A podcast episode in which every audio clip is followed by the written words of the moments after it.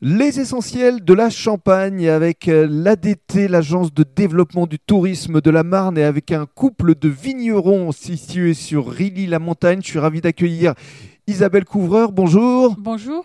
Et Sombat Prac, bonjour. Bonjour. Alors vous êtes à la tête des Champagnes Couvreur Prac, forcément.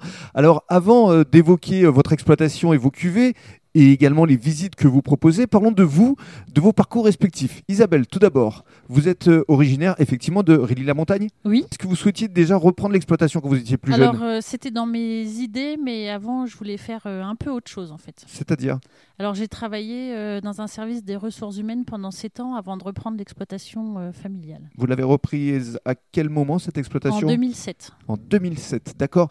Et vous, euh, Sombat, vous êtes originaire de l'Aube, je crois Oui, de Romilly-sur-Seine.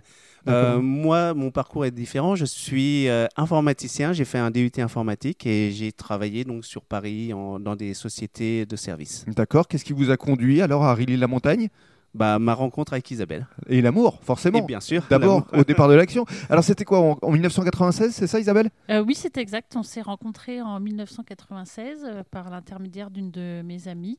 Et euh, en fait, euh, c'était déjà dans mes idées, donc je lui avais parlé du projet de reprendre éventuellement l'exploitation et s'il serait prêt euh, à me suivre. Et ça, vous lui avez proposé au bout de, Du premier mois. au bout d'un mois. Et Oui. c'est vrai qu'au bout d'un mois, Bah, on est amoureux, on dit oui. ça ne se refuse pas. Non, c'est ça. Et donc, euh, vous travaillez euh, les vignes tous les deux et vous allez nous en parler dans le cadre du deuxième podcast.